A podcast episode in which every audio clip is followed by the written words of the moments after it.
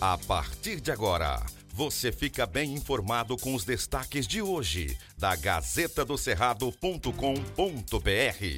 Olá, leitores e ouvintes de todo o Tocantins. Chegamos com as notícias e os destaques da Gazeta do Cerrado desta quarta-feira, 16 de março. Eu sou Maju Cotrim. Olá, sou Marco Aurélio Jacob e você acompanha agora as principais notícias da Gazeta do Cerrado.com.br. Acompanhe a Gazeta no Instagram, arroba Gazeta do Cerrado, e no Facebook, assim como no YouTube, Gazeta do Cerrado, tracinho TVG. Gazeta do Cerrado. Fura fila no maior hospital público do Tocantins. Uma operação balançou as estruturas aí do HGP. Os profissionais de saúde, alvos da Operação Besteda, realizada na manhã desta terça-feira, dia 15, e que teve buscas no HGP, são suspeitos de cobrar até 3 mil reais para fazer cirurgias na rede pública. Os valores teriam sido pedidos a pacientes de Palmas e do interior que aguardavam procedimentos para tratar a situação como hérnias e problemas na vesícula. O esquema foi revelado após análise de interceptações telefônicas autorizadas pela Justiça. Segundo a denúncia, o médico Jorge Magalhães Seixas seria o responsável por cooptar os pacientes intermediar as cobranças. Já o fisioterapeuta Railton Rodrigues da Silva ficaria responsável por receber o dinheiro e repassar aos demais integrantes do grupo. O médico Augusto Ulloa receberia a propina para realizar as cirurgias. No documento, não há indicação de qual a profissão de Idael Aires Tavares, apenas a informação de que ele seria o responsável por encaminhar pacientes de Ponte Alta do Tocantins ao HGP para a realização dos procedimentos.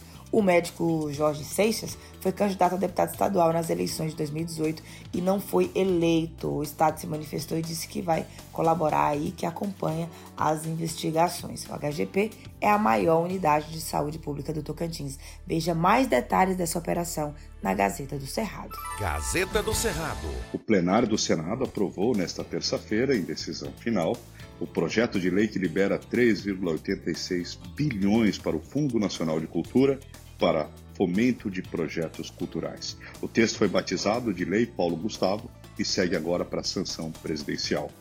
O texto aprovado foi o substitutivo da Câmara dos Deputados, mas duas mudanças foram receitadas pelo relator, senador Alexandre Silveira, do PSD Minas Gerais.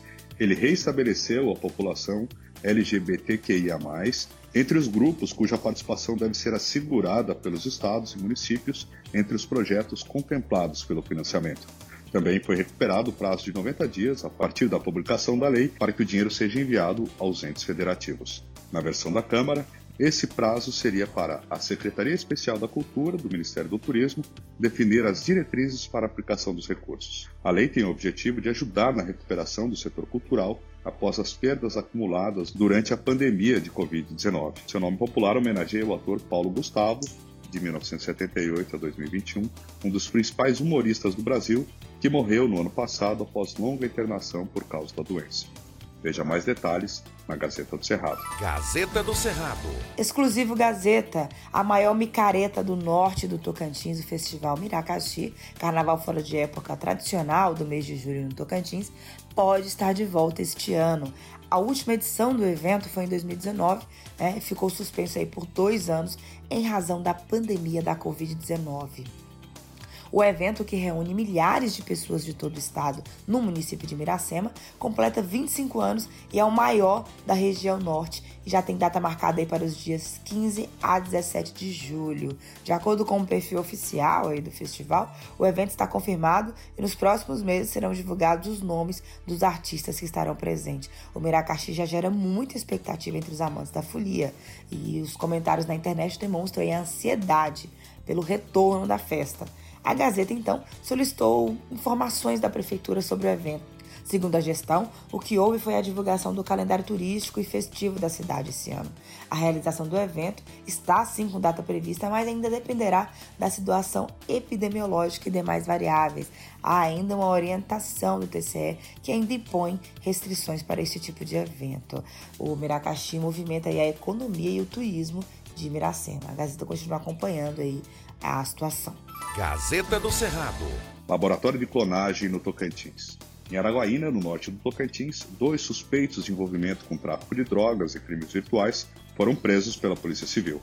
Durante a operação foram apreendidas 304 chips de celular e 49 modems que estavam sendo utilizados para clonar celulares e aplicativos de WhatsApp.